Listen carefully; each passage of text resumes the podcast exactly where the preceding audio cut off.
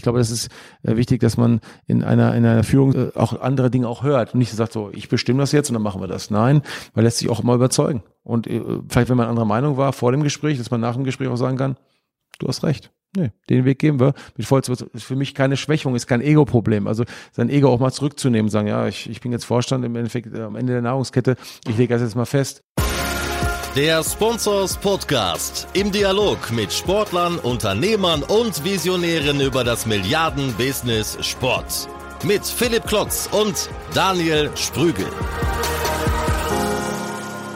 Hallo und herzlich willkommen zum Sponsors Podcast. Schön, dass ihr wieder mit dabei seid und zuhört. Ich bin heute im schönen Mainz, habe da lange Jahre studiert, aber bin heute äh, bei einem sehr schönen Bundesligisten hier am Bruchweg und mir gegenüber sitzt äh, Ruven Schröder. Er ist aktueller Sportvorstand des ersten FSV Mainz 05, ehemaliger Bundesligaspieler, hat mehrere Stationen auch schon bei anderen Clubs hinter sich und ich möchte mit ihm heute über das Thema Professionalität des deutschen Fußballs und im Speziellen über die Professionalität von Sportdirektoren äh, sprechen. Und äh, ja, herzlich willkommen. Ja, vielen Dank. Und äh, schon mal als erste Frage, wo stehen wir denn mit der Fußball-Bundesliga? Ähm, es war ja jetzt gerade aus internationaler Brille jetzt alles nicht so ruhmreich, äh, die Ergebnisse, die eingefahren worden sind. Äh, wie ist Ihr Stellenwert äh, zur Fußball-Bundesliga aktuell? Ja, also erstmal schön, dass Sie es so anmoderiert haben, dass wir im schönen Mainz sind und beim schönen Bundesligisten. Das äh, ehrt uns sehr und macht uns auch ein bisschen stolz, weil wir natürlich auch hier schon ein paar Sachen auch verändert haben und das ist ein guter erster Eindruck und von daher freuen wir uns natürlich darüber. Ja, ähm, die Fußball-Bundesliga hat äh, an Stellenwert überhaupt nicht verloren. Das sollte man im Vorfeld schon mal sagen. Ist eine super, super attraktive Liga äh, mit tollen Stadien äh, und wirklich guten Infrastruktur. Es wird auch guter Fußball gespielt. Das kriegst du auch immer dann mit, wenn du mit ausländischen Spielern sprichst, die dazukommen und die Bundesliga natürlich ganz neutral von außen betrachtet sehen. Dann gibt es ein sehr, sehr gutes Feedback, typisch deutsch, gute Organisation, einfach runde Abläufe, sehr, sehr gute Rasenplätze. Ähm, nee, wirklich, das Produkt stimmt. Mit dem Abschneiden ähm, der der, gerade auch in der Champions League äh, sehe ich nicht ganz so kritisch vielleicht wie, wie, wie ganz Fußball Deutschland in dem Sinne, weil ich einfach auch glaube, wir müssen immer sehen, gegen wen wir ausgeschieden sind. Wir sind gegen, gegen drei Premier League-Ligisten ausgeschieden, äh, mit, mit Tottenham, äh, Man City und auch gegen Liverpool. Ähm, ich glaube, das ist schon auch die Top 5 aus der Premier League. Man muss einfach sehen, dass diese Liga nochmal deutlich über unserer Liga steht. Auch von der, von der Situation des Budgets, äh, des Inhalts, einfach äh, auch was da umgesetzt wird, was an TV-Geld ausgezahlt wird. Das darf man immer nicht, äh, nicht äh, vergessen vergessen. Und ähm, es ist trotzdem immer auch ein Ansporn natürlich auch in der höchsten Situation ähm, ähm, auch da konkurrenzfähig zu sein. Nur trotz allem ist es einfach so, dass die, dass die die Premier League einfach viel, viel frühzeitiger horrende Summen auch in, in, in Talente schon reinsteckt, äh, aber auch am Endprodukt äh, auch schraubt. Und äh, von daher darf man nicht vergessen, dass die Mannschaften sehr, sehr gut ausgewogen sind, äh, auf dem Top-Niveau auch arbeiten. Ist einfach für uns einfach äh, die Situation wiederum ähm, nochmal mehr zu tun und nochmal ein bisschen mehr Finger in die Wunde. Und, und ich finde, man sollte trotz allem immer so eine gewisse Rationalität an den Tag legen, nicht zu sehr, äh, wir sind die allerbesten oder dementsprechend äh, die Bundesliga hat keine Attraktivität mehr, wir sind nicht mehr konkurrenzfähig Leistungsfähig äh, sehe ich in dem, der Form nicht.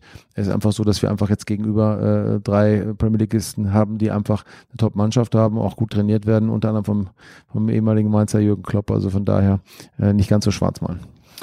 Nein, das möchte ich gar nicht. Da haben wir auch gar kein Interesse dran. Trotzdem ein differenzierter Blick darauf. Es ist ja jetzt nicht nur die Champions League, es ist dann auch ein Bayer Leverkusen, die gegen einen russischen Club ausscheiden. Ich habe jetzt nicht alle Beispiele parat, aber das ist ja was ist die Rolle Ihrer Meinung nach äh, der Bundesliga jetzt auch für die Zukunft betrachtet?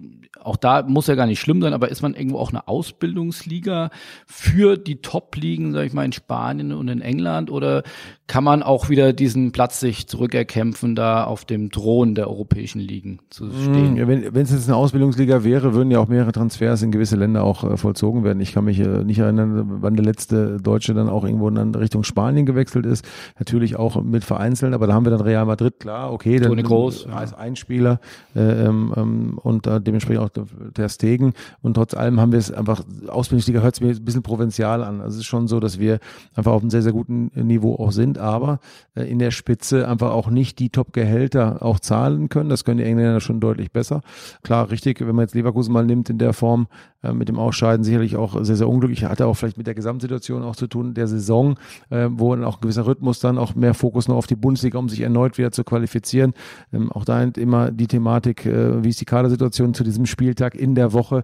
Das ist immer sehr, sehr komplexes Thema. Aber es ist klar, andere Ligen haben aufgeholt. Es ist grundsätzlich so, dass sich auch äh, kleinere Ligen, so muss man es ja auch sehen, von unten heranpirschen. Es ist nicht so, dass wir dann unbedingt schlechter werden, sondern einfach, dass die kleineren Ligen auch besser werden, äh, denn deutlich besser arbeiten, ähm, sich noch professioneller aufstellen. Wir sagen ja auch immer, siehe Pokal, äh, was in der zweiten, auch in der Drittliga auch geleistet wird, das ist wirklich top professionell. Und so sind auch die kleineren Länder, ne, bilden sich fort, äh, holen sich Input auch von außen, holen auch oftmals ausländische Trainer, Sportdirektoren, die einfach auch ihre Werte weitergeben. Also das, das wird also immer komplexer. Ich glaube einfach, dass die unteren Ligen einfach deutlich besser arbeiten und auch anrutschen. Ist es denn so einfach, dass man sagt, Geld schießt Tore? Ja, eine viel zitierte Phrase, aber weil Sie auch immer wieder sagen, ja, in der Premier League wird einfach mehr Geld bezahlt. Ist es so einfach, dass man sagt, die haben einfach mehr Geld und deswegen sind sie auch erfolgreich? Ich meine, es gibt ja auch so pauschal nicht, aber er erhöht die Wahrscheinlichkeit, dass du natürlich mit einer Fülle von Spielern, äh, natürlich auch dann mit dem mit dem richtigen Coach und Management natürlich auch dahingehend die Wahrscheinlichkeit erhöhst, erfolgreicher zu sein.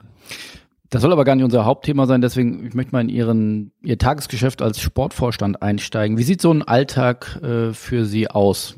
So eine Woche? Wie, wie differenziert sich das aus? Sind Sie ständig am Team? Sind Medienarbeit, konzeptionell am Arbeiten? Wie sieht das aus? Auch da wieder gibt es eigentlich keinen Wochenplan so am Reißbrett. Man, klar hat man die gewissen äh, Joe in den einzelnen Abteilungen, äh, ob es dann, dann Medizin ist, ob es dann äh, Scouting ist, ob es äh, Sportwissenschaft ist, ob Medien ist. Äh, man hat dann äh, gleichzeitig auch die Trainingseinheiten der Profis, äh, aber auch der zweiten Mannschaft und auch Jugendteams. Wir haben noch eine, eine klare, auch eine PK, die dann auch vor dem Spiel stattfindet als Vorbereitung. Ähm, wir haben natürlich auch da ähm, Beratertermine, äh, gleichzeitig auch eigenes Scouting für sich selber, dass man auch mal Spiele äh, außerhalb vom Verein auch beobachtet die eigenen Trainingseinheiten beobachtet, natürlich auch dann die, die äh, Vorstandssitzungen, die wir jede Woche haben, ähm, dann auch in gewissen Abständen die Aufsichtsratssitzung, ähm, verschiedene Meetings auch dann im Bereich Fan, dann auch Bereich Infrastruktur, also sehr, sehr vielschichtig. Man sieht einfach nochmal einen deutlichen Unterschied vom Sportdirektor auch zum, zum äh, Vorstand, äh, wo man natürlich auch ganz äh, global innerhalb des Vereins von allem und auch unterrichtet wird, auch aus anderen Direktionen. Und äh, von daher ist es sehr, sehr vielschichtig, aber klar, ähm, gerade jetzt in der Phase der Bundesliga ist man schon auch näher dran am am Team, näher auch am Coach, äh, um da auch alles damit aufzusaugen, auch Richtung Kaderplanung natürlich, weil das ist immer noch die Grundbasis eines Fußballvereins die Kaderplanung voranzutreiben, äh, das Vertragsmanagement äh, natürlich auch mit bestehenden Spielern, aber auch potenziellen Neuzugängen, aber auch sich damit zu beschäftigen, wer wird den Verein verlassen, ähm, was könnten für Gelder fließen. Auch da die äh, Budgetplanung für die neue Saison im engen Austausch mit, mit dem kaufmännischen Vorstand, dann auch Jan Lehmann, um dahingehend einfach ganz grundsolide wirklich zu wirtschaften, ist für uns elementar wichtig in Mainz. Ähm, und das sind einfach die tagtäglichen Dinge, die einen beschäftigen. Und natürlich da auch das Tagesgeschäft Fußball, ergebnisorientiertes Denken, natürlich auch von außerhalb. Da wieder die Moderation, wie gehen wir in die Woche rein, wie bereiten wir uns auf den Gegner vor, was können wir für Gegenmaßnahmen eventuell, die dann kommen, wenn die Drucksituationen größer werden oder die Euphorie mal ein bisschen zu bremsen, von wegen, ähm, das sind alles Themen, die, die, die den Beruf unheimlich spannend machen. Und oftmals ist es wirklich so, dass du die Woche planst, aber im Endeffekt dann auch andere Dinge, Dinge sogar bei rauskommen, weil das Tagesgeschäft dich völlig überrollt. Kann man denn überhaupt noch abschalten? Also am Wochenende, der normale Arbeiter hat am Wochenende auch mal frei da sind Spieltage oftmals, dann ruft die Presse wahrscheinlich an, könnte ich mir vorstellen. Kann man überhaupt noch? Und wenn andere dann die Spieler mindestens mal in Urlaub gehen, dann müssen sie wieder Spieler transferieren oder glaub, akquirieren? Das, das, ist die größte, größte Aufgabe eigentlich in diesem äh, Job, dass man irgendwann mal schafft, auch äh, mal andere Gedankengänge zu finden. Und äh, das ist schon sehr komplex, weil du eigentlich immer ja irgendwie auf den wenn du sportaffin bist, kommt der Fußball automatisch. Und jede Information kann dir ja praktisch wieder helfen, einfach neue Dinge äh, zu entwickeln, kreativ zu sein, zu sagen, oh hoppala, schau mal, der ist wieder auf dem Markt oder das ist passiert ähm, und das könnte passieren oder äh, Ergebnisse der letzten Wochen oder ähm, wie gesagt, man, man, man, man zieht einen neuen Sponsor äh, an Land, der äh, vielleicht auch Geld generieren würde für den Verein. Was, wie können wir es wieder investieren? Das ist ein durchgehender Prozess, genau wie das Scouting. Du musst, bist durchgehend unterwegs, du musst wissen, wie die Spielerverträge haben, an den Beratern dran sein. Kurze WhatsApp, kurze Erinnerung, meins ist da, wir sind interessiert unheimlich schwierig. Auch gerade im, im Urlaub, äh, wenn man, äh, ich weiß noch, letztes Jahr äh, als Beispiel im Sommer, wo du dann äh, eigentlich eine klare Struktur auch hattest in deinen Planungen, äh, so soll der Kader aussehen. Der Kader sieht nie so aus, wie er dann äh, ursprünglich zu 100 Prozent geplant ist. Äh, du bist dann äh, für einen Kurztrip mal weg, um einfach mal bewusst mal äh, rauszugehen aus dieser Thematik, Bruchweg, Opel Arena, raus, bist im Urlaub und am dritten Tag äh, hast du das Thema Dialog komplett auf dem, auf, auf dem Radar, auf dem Schirm. Ja, da sitzt natürlich anders da äh, vom, vom Swimmingpool und machst dir Gedanken als Beispiel ähm, ähm, von wegen, ähm, ähm, wie könnte es jetzt weitergehen, was passiert, wenn der, wenn der weggehen würde, hast du dann klar deine Schattenmannschaft aktiviert. Das sind so Themen, die lassen dich eigentlich nie los, ne, weil einfach die, der Informationsfluss einfach äh, jeden Tag da ist. Wie viele Menschen oder wie viele Mitarbeiter berichten an Sie? Habe ich jetzt gar nicht, äh, kommt immer auf die Sparten natürlich an, wenn wir jetzt mal im Bereich Scouting. Oder, oder wie viele Mitarbeiter sind in dem Bereich Sport?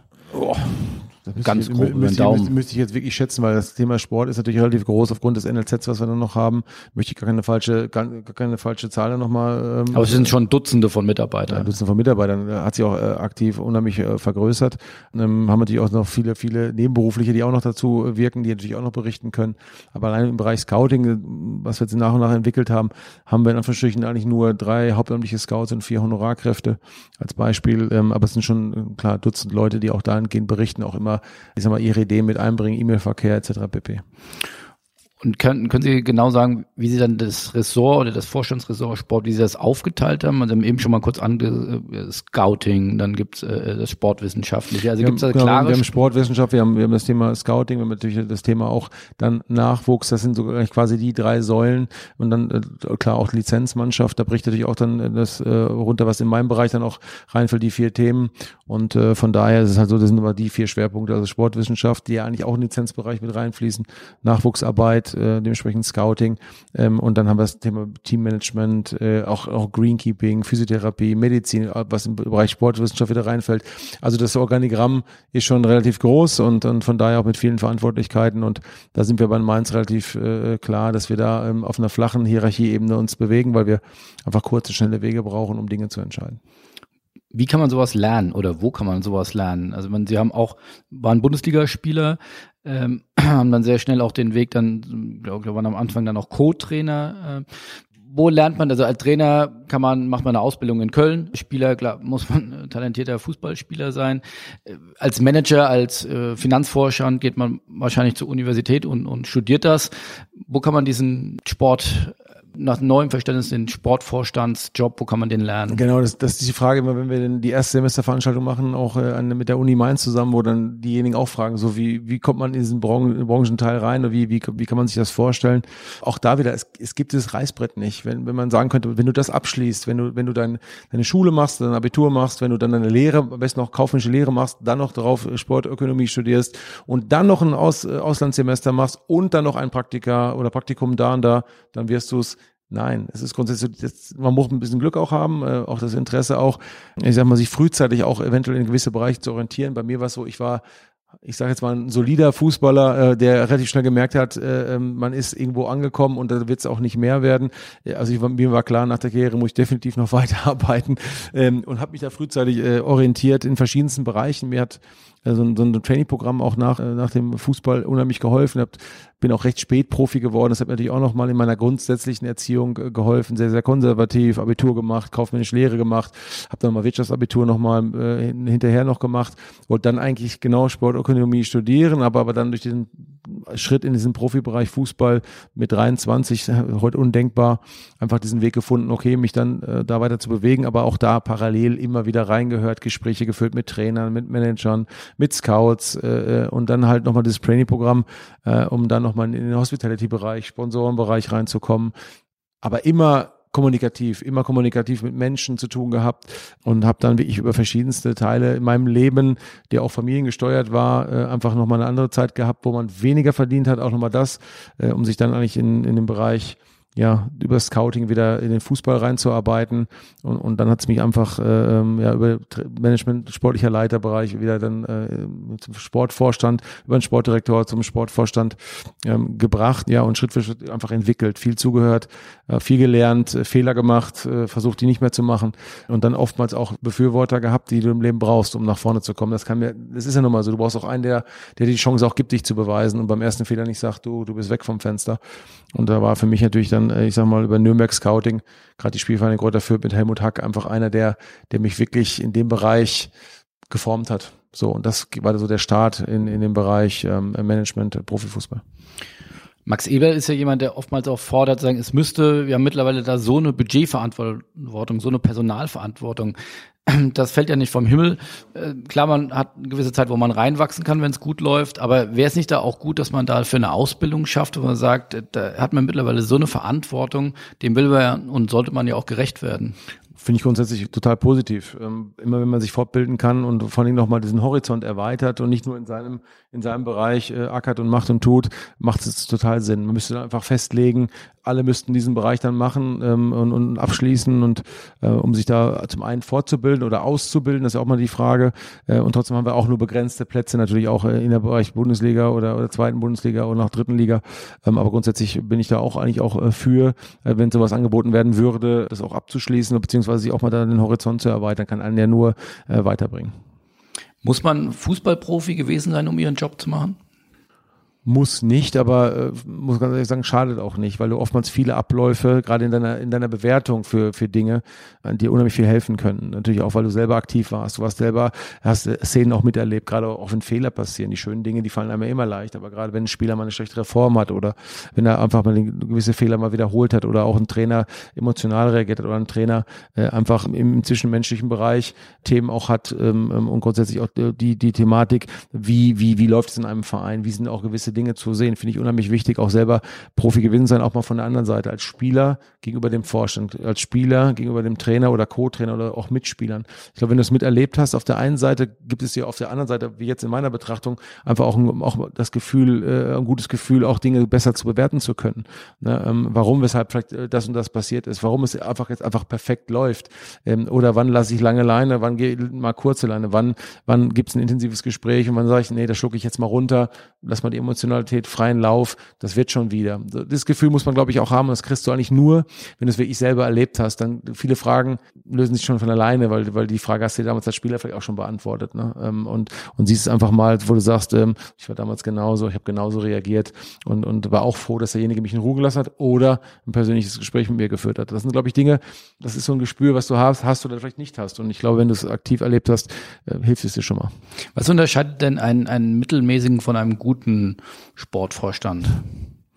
Na gut, das, das, das ist natürlich jetzt unheimlich schwierig, weil mir steht es ja nicht äh, zu, jetzt zu sagen, das ist jetzt. Oder was ist Ihnen wichtig? Wo sagt, nee, da möchte ich. Nee, mir, mir, mir, genau, mir ist wichtig, einfach äh, eine grundsätzliche Kommunikation zu haben, dass, der, dass derjenige gegenüber respektvoll natürlich äh, Dinge mit mir besprechen kann, ähm, um, um auch, auch einfach Probleme zu lösen.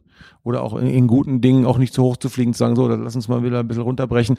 Wir können noch fleißiger sein, wir können, wir können unser Ziel noch mal neu bewerten, wir können, wir können, wir dürfen nie zufrieden sein. Ähm, ich glaube, das ist äh, wichtig, dass man, dass man in einer, in einer Führungs äh, auch andere Dinge auch hört und nicht sagt, so, ich bestimme das jetzt und dann machen wir das. Nein, man lässt sich auch mal überzeugen. Und äh, vielleicht, wenn man anderer Meinung war vor dem Gespräch, dass man nach dem Gespräch auch sagen kann, du hast recht. Nee, den Weg gehen wir. Mit Vollz ist für mich keine Schwächung, ist kein Ego-Problem. Also sein Ego auch mal zurückzunehmen, sagen, ja, ich, ich bin jetzt Vorstand im Endeffekt äh, am Ende der Nahrungskette, ich lege das jetzt mal fest. Man muss schon wissen, wann der Hut auf ist, aber auch gleichzeitig auch wieder auch mal Gedankengänge zulassen. Ich finde das elementar wichtig in der in, in, in einer Führung und, und so möchte ich auch wahrgenommen werden, dass ich auch Verständnis habe für gewisse Abläufe, auch wenn ich nicht der gleichen Meinung bin, aber aber ähm, dahingehend einfach ein Ansprechpartner zu sein, der, der auf Augenhöhe ist, äh, ähm, der ähm, zum Endeffekt die Entscheidung treffen muss und trotz allem auch andere Dinge zulässt. Das ist für mich ein wichtiger Punkt.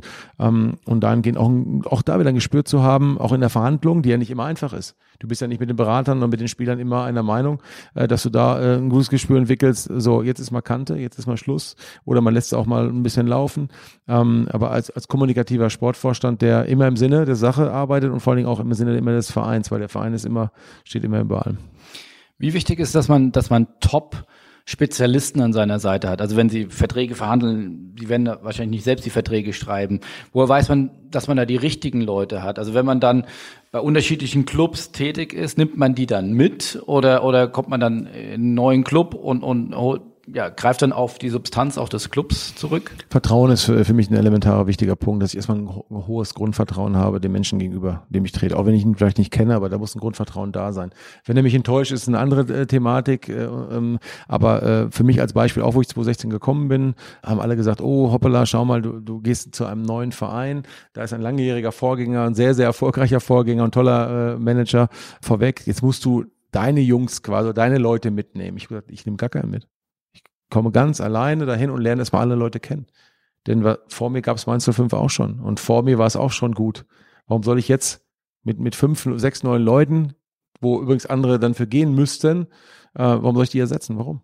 Ich baue, mir ja schon direkt so eine Wagenburg auf, von wegen, das sind meine Leute und nur in dem Kreis zu reden. Nee, Mainz 05 hat es vor mir gegeben, also komme ich dazu und, und lerne die Leute kennen. Und ja, sehr, sehr, sehr, sehr gute Mitarbeiter, Führungskräfte, wirklich, die alle für den Verein ähm, Gas geben. Und wenn eine Stelle neu zu besetzen ist, natürlich spielt ja auch das eigene Netzwerk eine Rolle, aber auch da ist man, finde ich, völlig entspannt, auch weil es geht um die Qualität der Person. ob die jetzt aus meinem Netzwerk kommt oder aus ihrem Netzwerk kommt, das ist, glaube ich, äh, auch äh, egal, weil der, der arbeitet ja auch für den Verein.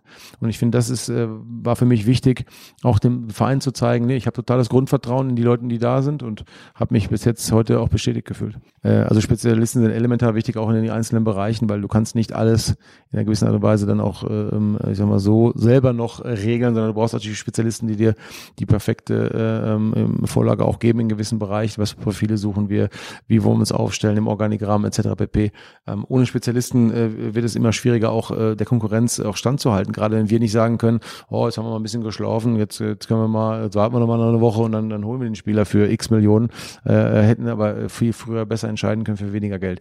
Spezialisten sind da elementar wichtig, um immer wieder dir die beste, das beste Setup auch zu geben und äh, von daher äh, unheimlich wichtig. Jetzt haben Sie gesagt, wir dürfen nie zufrieden sein, wir wollen uns weiterentwickeln. Das fängt ja wahrscheinlich bei Ihnen auch an. Wie gewährleisten Sie, dass Sie sagen, ich gucke über den Tellerrand, ich inspiriere mich? Wie findet man dafür noch Zeit? Das ist eine sehr gute äh, Frage und das wird auch ein nächstes Aufgabenfeld auch sein, dass man dahingehend sich wieder Freiräume schafft. Gerade dieses Kreativsein. Wie wird man kreativ? Man wird nicht kreativ durch Abarbeiten äh, des Tagesgeschäfts, wo man nur noch von links nach rechts und E-Mail hier und da aufgeschrieben und dann nochmal telefoniert und dann nochmal. Ich glaube, es dann, wenn du ein bisschen mehr Luft hast. Und das wird so eine Aufgabe sein, weil wir hier natürlich auch alle, um konkurrenzfähig zu sein, wirklich ja, Anschlag hört sich doof an, aber schon wirklich getaktet arbeiten, abliefern, nächster Schritt. Ähm, und das ist, glaube ich, das Thema, dass man sich gerne noch mehr fortbilden würde. Ich werde jetzt in äh, zwei Wochen mal eine Woche nach, nach London gehen, um da verschiedene Vereine auch zu treffen, äh, auch Entscheider zu treffen, um da einfach mal auch als kleinerer Verein, wo wir gesagt haben, wir sind nicht mehr so klein, ähm, mal vor Ort sind und dann auch äh, wirklich mal ja, die Infrastruktur anzuschauen, mit den, mit den Entscheidern auch zu sprechen, ähm, um da auch wahrgenommen zu werden. Und äh, von daher ist das für mich so ein Fortbildungsthema, ne, wo man auch ein Spiel natürlich guckt, äh, aber da wieder auch Manager trifft äh, und sich vielleicht auch mal ein Jugendtraining anguckt. Ähm, das sind für mich Fortbildungen, aber da müsste man nochmal deutlich mehr Zeit für sich nehmen, aber Tagesgeschäft frisst schon einiges auf. Wie darf ich mir das vorstellen? Das sind ja alles ehrgeizige Menschen, wenn man so auf andere Manager trifft. Dann sagt man, wie viele Menschen, wie viele Mitarbeiter hast du so unter dir oder wie viel, für wie viel Umsatz hast du im letzten Jahr äh, gemacht oder wie groß ist dein Kader?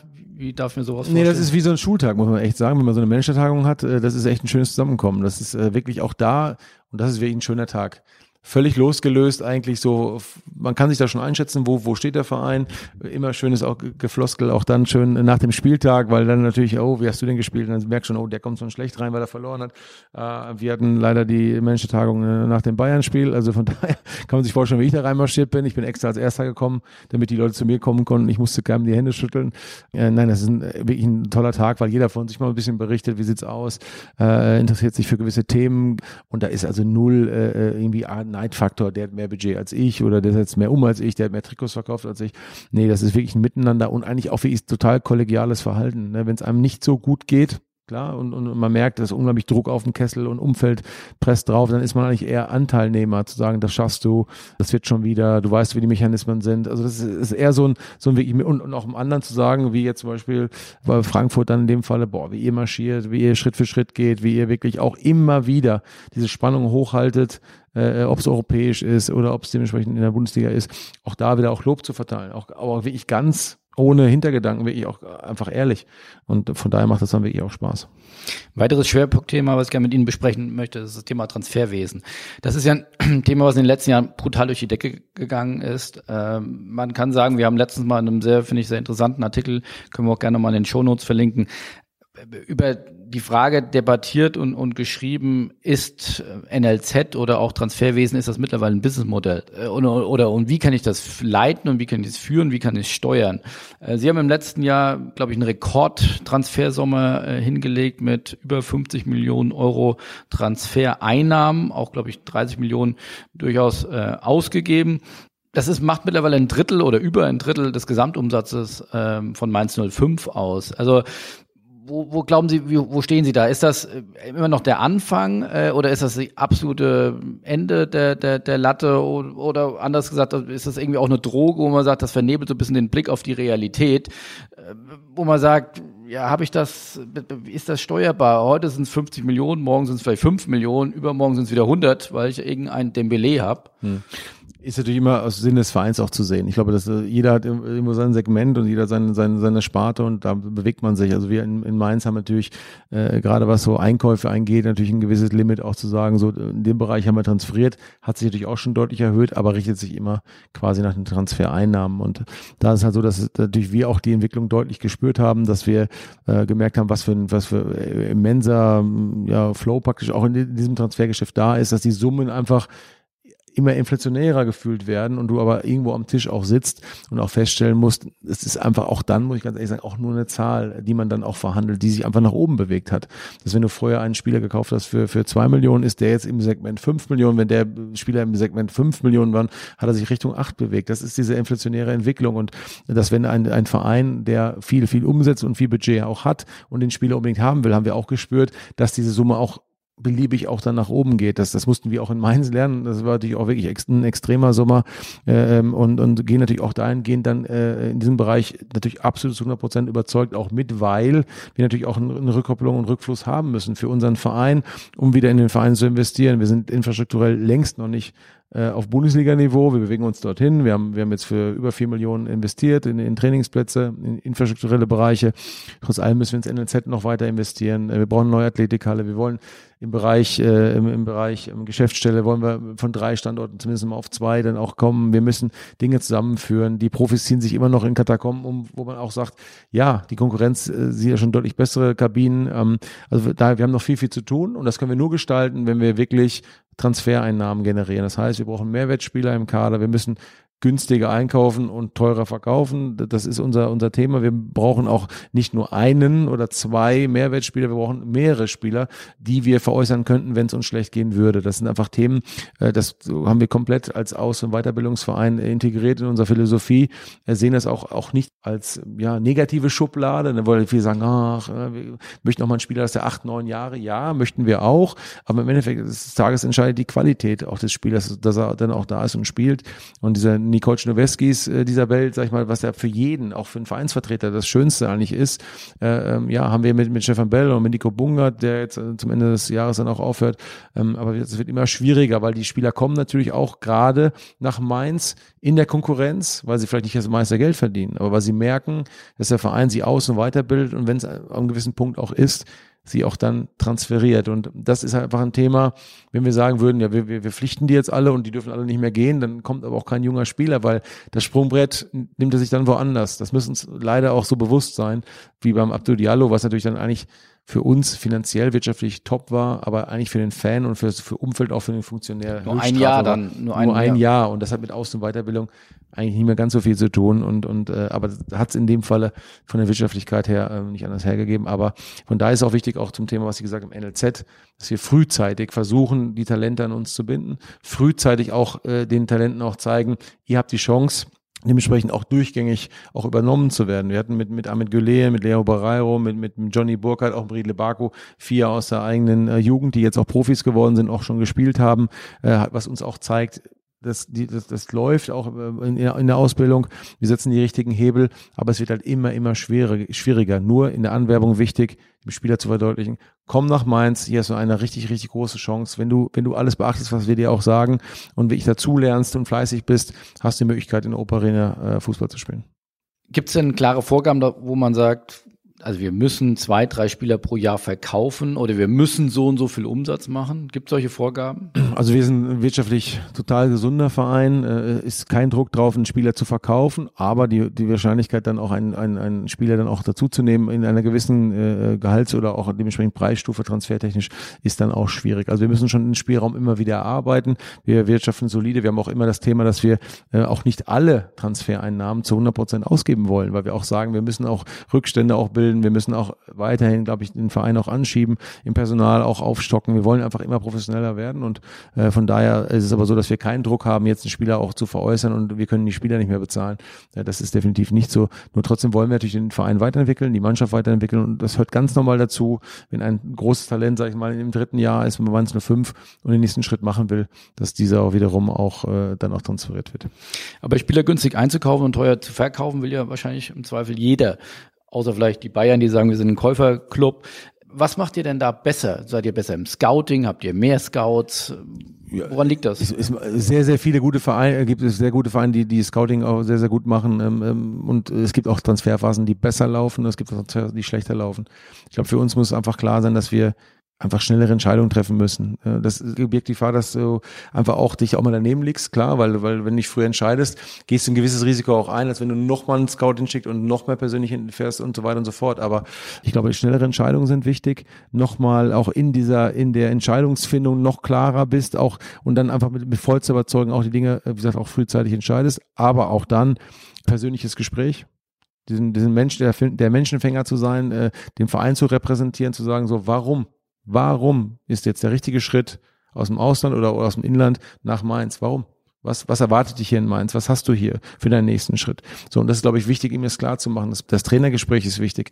Er muss ein Grundgefühl haben, äh, kümmern die sich um mich. Äh, familiärer Verein kann man sagen, man muss es aber auch leben. Äh, wichtig ist auch, dass du in der Anwerbung demjenigen irgendwo was so drüber bringst, was im Endeffekt auch gehalten werden kann, dass er nicht nach drei Wochen sagt, was hat der Schröder mir da erzählt. Das ist ja auch wichtig, oder der Trainer. Ähm, ich glaube, das sind, das sind elementare Dinge und, und dann spricht sich das auch weiter rum ich glaube, dass wir in Frankreich mittlerweile exemplarisch schon einen sehr, sehr guten Ruf auch genießen, zu sagen, die gehen mit den französischen Spielern gut um, sie entwickeln sie weiter, ähm, sie haben, eine, sie haben eine unglaubliche ähm, Transparenz, sie haben eine, vor allem äh, haben wir ähm, in jedem, wie bei jedem Spiel 20, äh, 25 Scouts ausländischer Vereine auf der Tribüne, also du hast immer die Möglichkeit. 20, 25 Scouts? Ja, von ausländischen Vereinen. Pro Spiel? Ja. Ja, ist ja wirklich auch guter Standort, Frankfurt Airport, Non-Stop-Flights, äh, ist ja klar und es ist ja logisch. Und das ist für uns ja auch wichtig, denen das auch mal darzustellen. Ist man ähm, dann mit dem im Austausch oder? Nee, man, man, man sieht ja halt dementsprechend die Kartenanfragen, dann das ist für mich immer elementar wichtig, wer sitzt im Stadion, wer ist denn jetzt da und so eine leichte Rückkopplung, okay, was könnte da äh, sich anbahnen oder was gibt es da für eine Möglichkeit? Ähm, ist aber auch nicht nur in Mainz, sondern auch überall. Ja, ich, ich glaube, dass man ein kleines Scouting-Team auch hat, da kurze Entscheidungswege äh, äh, und um dahingehend das richtige Profil zu finden. Aber nochmal, da ist man sicherlich nicht, nicht der Erfinder der Thematik. Da gibt es viele tolle Vereine, die, die sehr, sehr gut arbeiten. Wir versuchen uns in unserem Segment da wirklich äh, zu behaupten und ähm, es klingt mal besser, mal schlechter, wie gesagt, aber wir sind da vom Grundsatz zufrieden. Aber auch da dürfen wir nie zufrieden sein, müssen immer die richtigen Schritte noch machen und äh, von daher muss es auch im Team äh, definitiv passen. Und das sind ja oftmals dann Entscheidungen über Millionen. Wie prüft man dann so oder gibt es da einen doppelten Boden, gibt es ein Vier-Augen-Prinzip? Wie findet so eine Entscheidungsfindung? Rufen Sie dann schnell mal auf den Sonntag Jan Lehmann an und der sagt dann, gebe ich frei oder wie? Der, der Austausch ist, ja, der ist ja sowieso grundsätzlich, weil der ein, ein Budget auch, äh, was man auch hat und wo man auch äh, sich da auch bewegen kann. Und da gibt es natürlich ein gewisses Grundvertrauen, was man natürlich auch in die, in die Person äh, natürlich auch haben muss. Äh, aber klar, in dem Vorstand sind wir uns da einig, äh, haben unser Budget, das wird auch dann in dem Segment Sport dann auch zur Verfügung gestellt, wo man auch dann äh, sich frei bewegen kann. Und natürlich, wenn wir eine Sache machen, die mal außerhalb des Budgets wäre, gibt es natürlich auch einen Aufsichtsrat, der das freigeben muss. Also ich glaube, es ist ganz normal, wie auch in einem Unternehmen. Ähm, und äh, wichtig ist einfach, da keine Eitelkeiten auch zu haben. Es geht um die Sache. Es geht um die Sache. Und natürlich bin ich dafür, ich dafür auch da bezahlt und muss natürlich auch dann die Konsequenzen tragen, wenn es nicht funktioniert. Dass wenn ein teurer Transfer mal in die Hose gehen sollte, ja, aber dafür hat man den Job und auch bewusst ausgewählt, weil man in der Verantwortung ist, nicht nur wenn es schön ist, sondern auch wenn es regnet und äh, das Vertrauen äh, ist da und wenn es dann nicht da ist, dann müssen Entscheidungen getroffen werden, dass man sich dann einfach äh, äh, mit einer anderen Person äh, weiter beschäftigt. Also das ist aber ganz normal in dem in dem Job und äh, kurze Wege, Abstimmung über Zahlungsziele etc. pp. Ich glaube, das ist ganz normal wie im Unternehmen auch. Was kann man denn von Herrn Zorc lernen? Also der hat ja, wenn man auf die Transfereinnahmen guckt, der hat ja in der Saison 2017 2018 100 146 Millionen äh, Transferüberschuss erlöst. Sicherlich ein, zwei Einzelspieler, aber der ist ja schon über Jahre erfolgreich. Was macht Dortmund dort so besonders gut? Also erstmal ist Dortmund ein überragender Verein mit einer unglaublichen Strahlkraft. Ich glaube, das haben sie sich wirklich peu à peu erarbeitet. Äh, nicht nur diese Strahlkraft und, und Größe, sondern einfach auch die Art und Weise, wie sie Fußball spielen, hat mit den Protagonisten natürlich auch, äh, auch zu tun, die dort auch gearbeitet haben und immer noch dort arbeiten. Michael Zorg ist einfach ein Vorreiter in der Managerzunft, äh, der über lange Jahre diesen stressigen Job wirklich hinbekommen hat. Äh, natürlich mit einem starken auch Geschäftsführer, mit Aki Watzke, in einem tollen Team, äh, ähm, jetzt auch mit Sven Misslint hat er da war, jetzt Markus Pilawa im Bereich Scout Scouting, ähm, jetzt auch mit Sebastian Kehl. Ähm, das sind einfach, einfach, ist ein Verein, der so zusammenpasst, auch, die sich auch alles irgendwo auch gönnen, auch wieder für die Sache. Und Michael Zorg ist einfach ein sehr, sehr erfahrener, der auch wirklich äh, sehr sympathisch auch ist, äh, in der Verhandlung auch hart, aber äh, ich meine, versuchen alle unseren besten Job zu machen. Aber ich finde auch so dieses, dass man sich über die Jahre nicht verändert hat. Aufgrund der Erfolge, deutschen Meisterschaften, europäisch äh, erfolgreich zu spielen, ist er eigentlich immer gefühlt für mich genauso geblieben, wie er vorher auch war. Und ich meine, er war nicht nur ein toll, ist jetzt ein Top-Manager, sondern war auch ein äh, ganz hervorragender Fußballspieler, der noch Kapitän über lange Jahre war. Also ist eigentlich ein, auch dahingehend einer äh, mit Max Ebert zusammen, die für mich einfach an der Spitze der Managerzunft äh, irgendwo sind und äh, über die Jahre einfach im Erfolgsfall auch immer so geblieben sind. Und auch da Leute mit hinzuzunehmen, auch äh, zuzulassen quasi, ähm, und, und dahingehend sich auch das Beste dann auch rauszuziehen für diese, für die Sache. Und ich glaube, das ist äh, elementar wichtig. Er ist authentisch, Transfers sind klug äh, gestrickt, ähm, aber es, das geht natürlich auch alles auch nur im Team. Alleine kann man das nicht machen. ist ja genauso wie in Mainz auch. Äh, man ist ja auch von den, von, von vielen guten Tipps im Netzwerk abhängig, von den tollen Arbeit der Scouts, die äh, jeden Tag rausfahren und sich Gedanken machen für den Verein. Das ist ja quasi eine, eine, eine, eine große Beteiligung von vielen, ein Kompliment an viele für, für die tolle Arbeit, die dann irgendwo wie ein Spieler, äh, ich sag mal, wie ein, wie ein Mateta dann gesehen haben, beobachtet haben. Natürlich im, End, im Endstadium muss man es entscheiden und auch für gut befinden und trotz allem die Vorleistung muss gemacht werden. Und das wird dann oftmals natürlich von außen nicht gesehen. Man hat die Köpfe äh, dann in den Medien, die das dann verkünden und auch entscheiden und auch verhandeln. Und trotzdem haben viele, viele tolle Mitarbeiter diesen Weg ermöglicht. Und das darf man auch nicht vergessen. Da ist Dortmund auch top aufgestellt, äh, wirklich. Ähm, aber klar, mit, mit, mit Aki Watzko, Michael Zorg und Sebastian jetzt an der, an der Spitze äh, mit einem sehr guten Trainer, äh, ja, es ist vorbildlich für alle. Also höre ich raus, die machen da momentan den besten Job in der Liga. Ich will das gar nicht bewerten. Ich meine, es machen viele auch da einen guten Job. Ich finde, jeder muss ja auch gucken in seinem, auch da wieder in seinem Segment. Kann ja auch 80 Millionen für einen Spieler ausgeben. Ja, wenn der Spieler einem dann Virgil van Dijk für 84 Millionen, Liverpool haben alle gestöhnt, wie kann man für einen Innenverteidiger 84 Millionen ausgeben?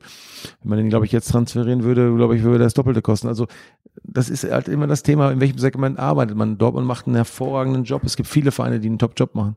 Das ist einfach, Gladbach macht auch einen Top-Job über Jahre.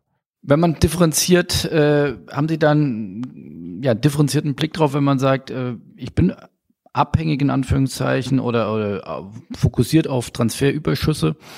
Gibt es dann ein NLZ versus Scouting? Weil Scouting könnte man, wenn man gute junge Spieler holt, wahrscheinlich schneller wieder ins Geld kommen, als zu sagen, boah, jetzt müssen wir ein, aufwendiges NLZ aufbauen, wir müssen uns junge Spieler, das braucht ja fünf bis sechs, sieben, acht Jahre, bis sie dann wirklich auch da sind, dass sie dann auch den Verein ja wirklich für, für, für teure Lizenz Summen dann auch verlassen können. Haben Sie da eine klare Einordnung? Wir haben, wir haben eine klare Philosophie im NLZ. Wir haben Volker Kersting an der Spitze als Leiter äh, des Nachwuchsleistungszentrums.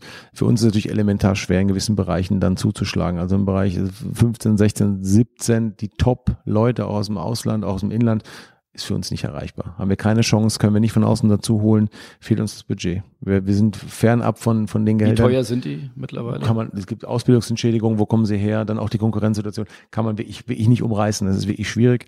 Ähm, ähm, wir müssen früher, müssen früher die Talente eh regional sowieso äh, und dann mal wirklich vereinzelt dazu nehmen. Aber wir müssen sie selber ausbilden. Frühzeitig selber ausbilden und dann auch beim Verein behalten. Zu sagen, der, der muss schon wissen, was er hier hat in Mainz.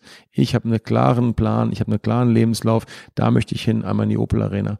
Gelingt uns äh, immer häufiger. Wirklich tollen Job. Wie viel Durchlässigkeit haben Sie da? Wie viel ja, aktuell haben wir ja diese vier Spieler, äh, die äh, dann auch oben plus den Torwart haben wir fünf im aktuellen Profikader. Ich finde das äh, schon auch um mit Spielen vor allen Dingen ist nicht nur nur aufgefüllt, damit man irgendwie so eine Spielberechtigungsliste voll bekommt, sondern einfach, dass die auch einen richtig großen Anteil auch haben ähm, sondern gibt es auch wieder stärkere Jahrgänge, es gibt auch wieder schwächere Jahrgänge, das ist ganz normal.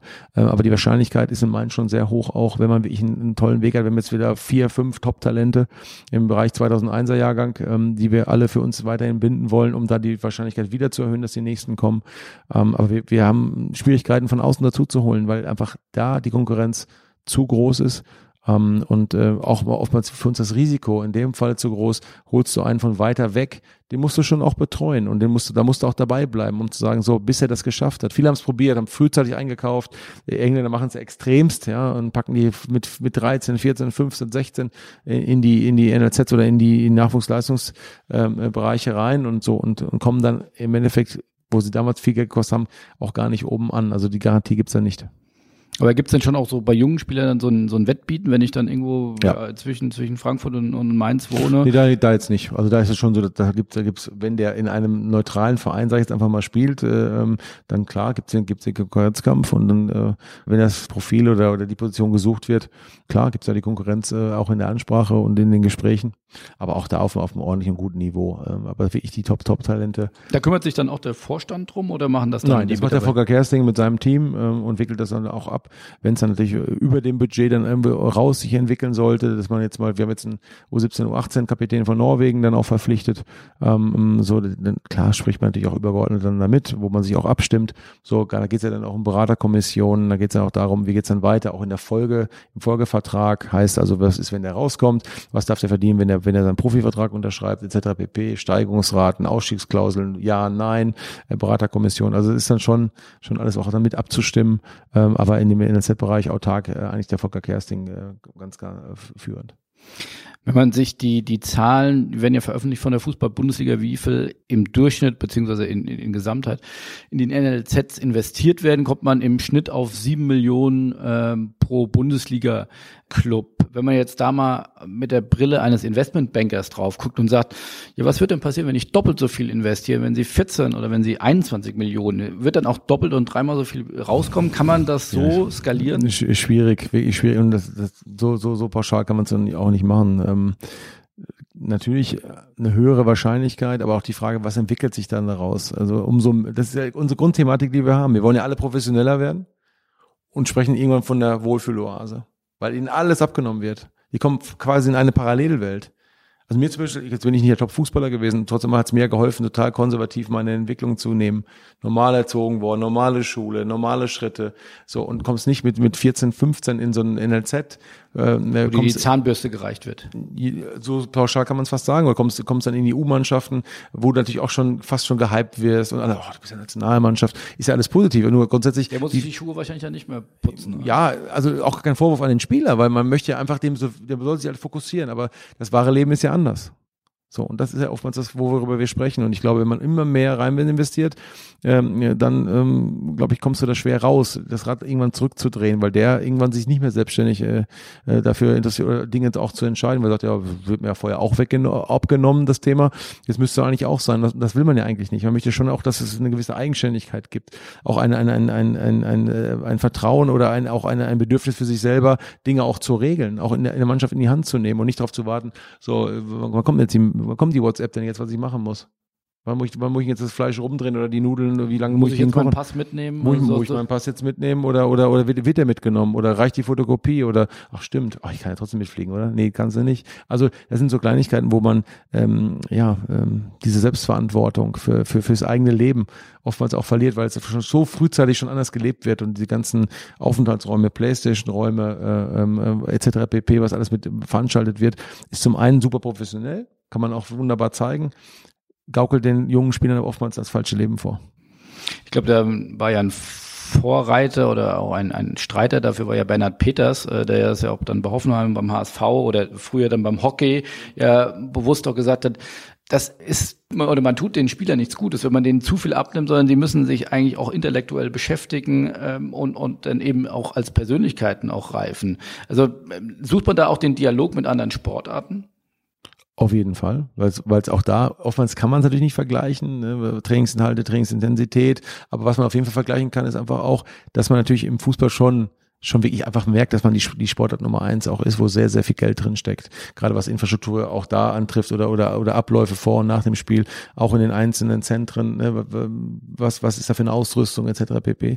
Ähm, ich glaube, das ist unheimlich wichtig, dass man das auch macht. Aber man könnte ja auch mit amerikanischen äh, Ligen sich, man, da ist vielleicht dann teilweise noch mehr Geld drin. Mhm. Man hat das Gefühl von außen, dass es da vielleicht noch professioneller gehandhabt wird. Ja, ist, ist schwer zu vergleichen. Müsste man mal tiefer reingehen in die Materie. Ähm, aber ist klar, wenn wenn man andere Sportarten auch sieht, äh, sind die Einflüsse wirklich unheimlich, unheimlich äh, auch da interessant ähm, und auch Sichtweisen. Oftmals kann man es nicht ganz vergleichen, weil es einfach auch eine andere Kultur ist. Wie wichtig ist denn die Qualität der Trainer im NLZ? elementar wichtig. Deswegen sage ich halt auch in den unteren Bereichen, und das ist ein bisschen auch so eine, so eine Überlegung, ist es so, dass man oftmals leider in gewissen, in gewissen Bereichen dann die guten Trainer verliert, weil der Trainer an sich möchte ja auch weiterkommen. Aber wenn ich einen guten U15, U16 Trainer habe, genau in diesem Übergang, der diesen Bereich komplett ausfüllt, empathisches Verhalten, die Spieler wirklich auch mit Zuckerbrot und Peitsche, sage ich einfach mal, in ihrer Erziehung auch hat, genau weiß, so wie erreiche ich die jetzt, ist es ja ein Top-Trainer für, für den Verein, der die Jungs genau den nächsten Schliff gibt. Aber der möchte natürlich auch in der U15, U16 sagen, ja, jetzt war ich jetzt zwei Jahre bei der U16, jetzt würde ich ganz gerne schon mal einen Jahrgang höher, weil natürlich auch der monetäre Gedanke dabei ist, auch für sich selber, was ja normal ist. Ich arbeite vielleicht noch mehr und möchte noch weiterkommen und weiß natürlich, ah, in der U19 kann ich schon mehr verdienen als in der U16 und dann kann ich in der zweiten Mannschaft vielleicht mehr verdienen oder in der Profimannschaft oder ich gehe da und dahin. Ich glaube, das sind Punkte, wo man auch wieder ansetzen könnte, auch schon frühzeitiger auch den Top, Top, Top U16-Trainer auch genau dazu belassen, weil das ist genau der richtige Trainer für den Bereich. Und es ist so, so wichtig, gerade in unteren Bereichen, diese Menschlichkeit, diese Empathie den Jungs auch gegenüber. Und das Gefühl zu so, und jetzt gibt's mal knallhart, knallharte Ansagen und jetzt nehme ich in meinen Arm und sag so, komm mal her, was ist das denn für ein Problem, vielleicht auch privat. Ähm, ich glaube, dass man da, kann man nicht alle über einen Kamm scheren, du musst Psychologe sein, du musst Vaterersatz sein, du musst irgendwo äh, äh inhaltlich natürlich auch gut sein, ähm, muss mit den Eltern auch teilweise gut, äh, gut können. Ähm, also das ist schon wirklich ein, äh, äh ein total spannender Beruf, Jugendtrainer zu sein. Und da hat man spüre ich oftmals immer das Verlangen, auch möglichst schnell, schnell, schnell, schnell, schnell nach oben, ja, in die Bundesliga. Aber ist es dann die Erfüllung? Ich glaube, oftmals ist es so, wenn du wirklich erkannt hast, dass du in den Jugendbereich gut reinpasst. Was kann man dann als Jugendtrainer verdienen? Ja, ich merke schon, die Zahlen sind immer sehr, sehr nee, interessant. Die Zahlen sind wichtig. Nein, kann ich, kann ich nicht sagen, weil dann kommen wir in Pauschal. Nee, nee, auch da wieder nicht, weil das sind, sind so, so Kleinigkeiten, interessiert den Leser oder den Hörer definitiv, aber mache ich mir gleichzeitig ein Feld auf, weil äh, grundsätzlich derjenige, welcher sagt, oh guck mal, Nicht bei Mainz, bei, bei der Eintracht. Da ich es nicht genau weiß, äh, würde ich ja spekulieren. Also von da kriegen sie nichts raus. Äh, nein, aber auch da für gute Trainer, weil mittlerweile ist es ja auch so, dass du, dass du äh, unheimlich viele Fußballlehrer ähm, dann auch äh, hast und sich immer Trainer besser ausbilden und dann gehen da die Stellen natürlich auch im oberen Bereich knapper werden, bricht das Ganze natürlich auch runter und dass du schon in den jüngeren Jahren auch schon Fußballlehrer hast auf gewissen, auf gewissen Ebenen. Aber das heißt, das sind auch voll ausgebildete Trainer im ja. Sinne von, die könnten auch alle Bundesliga trainieren vom Schein nicht, her. Nicht alle, aber dementsprechend ist es schon so, dass wir den U16-Trainer hatten äh, mit einem Fußballlehrerschein, dass, dass der U15-Trainer sich jetzt Richtung Fußballlehrer dann auch orientiert. Da sieht man schon, wie weit das dann auch runtergeht. Und die, Jungs sind dann wirklich auch top ausgebildet. Und dann ist es einfach schon so, dass wir auch, auch gerade in Mainz natürlich unheimlichen Wert darauf legen, dass wir unsere internen äh, ähm, äh, internen Trainer einfach auch fördern. Ja, ich würde äh, sagen, das Mainz 05 Weltmarktführer. Also das man, weiß nicht, ob es Weltmarktführer ist, aber wir sind wirklich, wir, und sagen es nicht nur. Tuchel. Nein, das sind schon zwei, wo man wirklich sagen muss, äh, tipptopp, äh, mitten Paris und jetzt Liverpool, aber auch da, äh, wo man wirklich, ja, einfach sagt, wir gucken immer erstmal intern und zu sagen, so, den könnten wir fördern, der kann den nächsten Schritt machen. So, und das ist, glaube ich, elementar. Was sollst du von außen nehmen, wenn es von innen noch gut ist? Du kannst mit außen zwar ein Gespräch führen, aber um dann zu wissen, der Innere ist besser. Und das ist, glaube ich, unser Weg. Ich glaube, ich weiß ich. Diese Einstellung scheinen sie ein Stück weit unique zu haben, weil wenn man sich andere Bundesligisten anguckt, dann kommen die auf Trainer, die lange oder wie gesagt jetzt mal als Platzhalter von von Herrn Neurohr bis Herrn Doll oder also wo dann die Evergreens dann nochmal rausgeholt werden oder oder Herr Stevens oder also da scheint man ja ein deutlich nachhaltigeres Modell in Mainz äh, zu führen. Also haben Sie, wenn Sie sagen, das ist ja auch eine, wie, wie lang ist die durchschnittliche Dauer eines Trainers? Ich glaube zwei, drei Jahre. Äh, da muss man doch wahrscheinlich immer zwei, drei, vier Trainer in der Hinterhand haben, zu sagen, wenn es mal schlecht läuft, dass ich eben nicht dann blank dastehe. Wichtig ist einfach, über allem steht die Qualität. Und das darf natürlich jetzt auch keiner, keiner denken, dass äh, in Mainz ist immer so, die nehmen immer nur von innen und blind von innen und dann, und Hauptsache wir haben eine von innen genommen, damit wir unique sind und dass wir immer dem Trend weiter folgen. Äh, ach, klar, die Qualität muss da sein. So, wenn die Qualität von innen nicht so eingeschätzt werden würde, dass derjenige Bundesliga trainieren könnte, müsste man selbstverständlich auch von, von, von außen auch einen, einen Trainer verpflichten. Natürlich muss man sich auch als Sportvorstand äh, ähm, äh, eines Bundesligisten immer über sein Personal Gedanken machen. Was ist, wenn der Athletiktrainer geht? Was ist, wenn der Sportpsychologe was anderes machen will? Was ist, wenn der Cheftrainer Angebot hat von einem Topverein und möchte den Verein wechseln? Ich muss immer äh, adäquat aufgestellt sein, zumindest zu sagen, okay, wo gibt's Anlaufstellen, wer hat sich gut entwickelt, äh, wer könnte zum Verein passen, äh, finde ich elementar wichtig. Ne? Auch so ein, so ein Thema. Viele Vereine die dann auf, auf einen Retter setzen. Ne? Das könnte zum Verein ja auch passen. Eine wunderbare Situation. Bei anderen Vereinen passt es, passt es vielleicht überhaupt nicht, weil man mehr über Entwicklung und Ausbildung spricht. Also von daher, ähm, ähm aber auch jeden, wenn man sieht, Friedhelm Funkel, was für einen überragenden Job der bei Fortuna Düsseldorf macht kann man einfach nur einen Hut ziehen. Auch die, seine Art und Weise völlig, völlig äh, unangepasst geht er seinen Weg, weil ich meine, wenn, wenn, wenn ich eher unangepasst sein kann, wer dann? Ich meine, der als Spieler und Trainer, wie viele Spiele der in der Bundesliga hat, herausragend und vom Charakter her top und steht für Werte, findet man einfach für, äh, elementar gut, äh, dass es das mit Fortuna so gut läuft. Wie wichtig ist die Vorgabe eines Spielsystems? Wie weit macht man sich da abhängig von, von ähm, Trainern, äh, weil Sie eben sagten, Athletiktrainer, also bestücken Sie das dann, sagen, der beste Athletiktrainer ist der und der soll jetzt in das Team kommen oder ja. kann das der Trainer entscheiden? Ja, ist grundsätzlich schon so, dass wir natürlich immer auch äh, einen Trainer hatten, unglaublich, ist, mit der, ist der wichtigste Mitarbeiter im, im, im Verein und da muss man schon auch eine, eine gemeinsame Lösung auch finden, aber auch im Sinne des Vereins. Also es kann nicht sein, dass der Trainer, äh, ich sag mal, Co-Trainer ist man so sein engster Vertrauter, aber dann äh, mit sieben, acht, neun Leuten im Staff das komplett allein entscheidet, weil wenn diese Person weg ist, hast du ja fast nur eine Möglichkeit. Der Trainer nimmt sie alle mit ähm, ähm, und du musst neu besetzen äh, oder sie sind alle auch aus dem Gusto und der nächste Trainer sagt, ja, aber mit denen kann ich jetzt nicht zusammenarbeiten.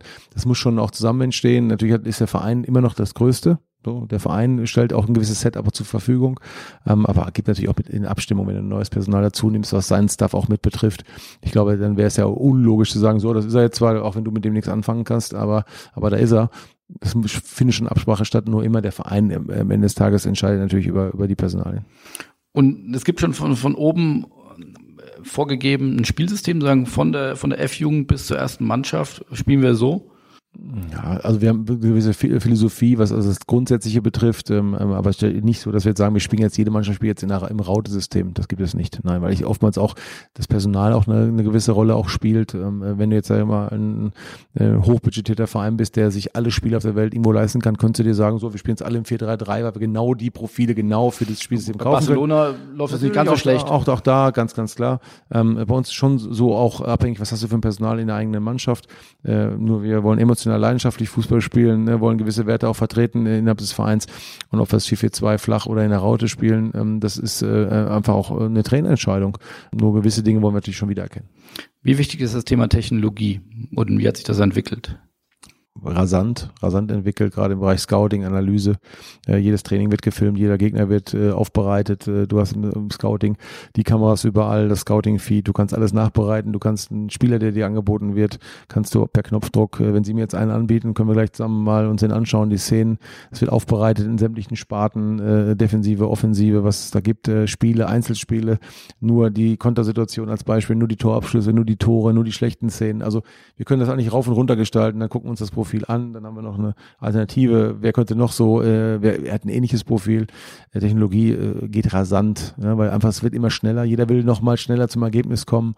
Ähm, wie gesagt, es wird auch dann von allen auch genutzt. Und wenn du es nicht machen würdest, ähm, dann ist es unheimlich schwierig. Und wir haben auch dahingehend natürlich auch äh, im nächsten Schritt auch gemacht, äh, um, um Datenbanken auch äh, zusammenzufassen. Denn oftmals ist es so, dass du in vielen einzelnen Tools arbeitest. Äh, Im Endeffekt wäre es besser, wenn alles unter einem Dach dann auch wäre. Da haben wir uns auch für entschieden, diesen Schritt auch zu gehen, damit es noch transparenter wird, äh, dass die Blackboxen wegkommen, sondern dass wir wirklich sagen, wir gehen in ein Tool rein, natürlich mit Berechtigung, ist auch klar, aber dann, dass wir wirklich sagen, so, da gehen wir praktisch in das Herz, in die Herzkammer äh, des Vereins und können alles abbilden, gerade für den, für den Sportvorstand elementar wichtig, äh, um damit mit vielen paar Klicks äh, auch da äh, den Spieler ein bisschen gläserner zu machen in gewissen Bereichen ähm, und, und auch im Bereich äh, Teammanagement, im gesamten Staffbereich Medizin, Dreher, äh, immer auf dem neuesten Stand auch zu sein und, und das ist für uns elementar wichtig. Habt ihr das selbst programmiert oder gibt es dort Anbieter? Wir, haben wir einen Anbieter, ähm, relativ großen.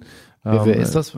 ähm, ja, ist SAP, äh, Sports One ist ja kein Geheimnis, ist ja äh, schon bei mehreren Bundesligisten auch international vertreten, die sich darauf drauf unter anderem spezialisiert haben, äh, so eine Datenbank zu erstellen, um alles quasi in einen Bereich zu bekommen und äh, sind dabei auch jetzt umzustellen ähm, ähm von vielen, vielen Datenbanken in eine große ähm, und das ist ein weiter wichtiger Schritt bei uns. Das ist ja auch dann wahrscheinlich ein eigener Mitarbeiterstrang. Oder gab es früher vor, vor, vor fünf Jahren nicht, dass man eigene ITler, Technologie-Spezialisten äh, haben? Das ist die Aufgabe, die wir einfach auch haben, weil wir jetzt auch, äh, auch ähm, dementsprechend auch äh, ja, interne Mitarbeiter abgestellt haben, quasi für den Bereich SAP, die Tag und Nacht quasi äh, unseren Mitarbeitern zur Verfügung stehen, weil gibt ja immer wieder Fragen, äh, wie können wir das machen, wie kann ich, wie kann ich das vorbereiten, ne, wie kann ich das abspeichern, ne, wie sehe ich das, welchen Cheat habe ich, welche Liste habe ich da.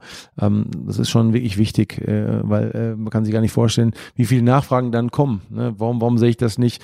Learning by Doing, aber es dauert halt. Ne? Und wenn man irgendwann drin ist in dem ganzen System, dann, dann geht es dann auch relativ schnell. Aber ja klar, du wirst interne Abteilungen einfach dafür abstellen, wie sie es gesagt haben, und äh, wirst dann einfach immer professioneller und größer.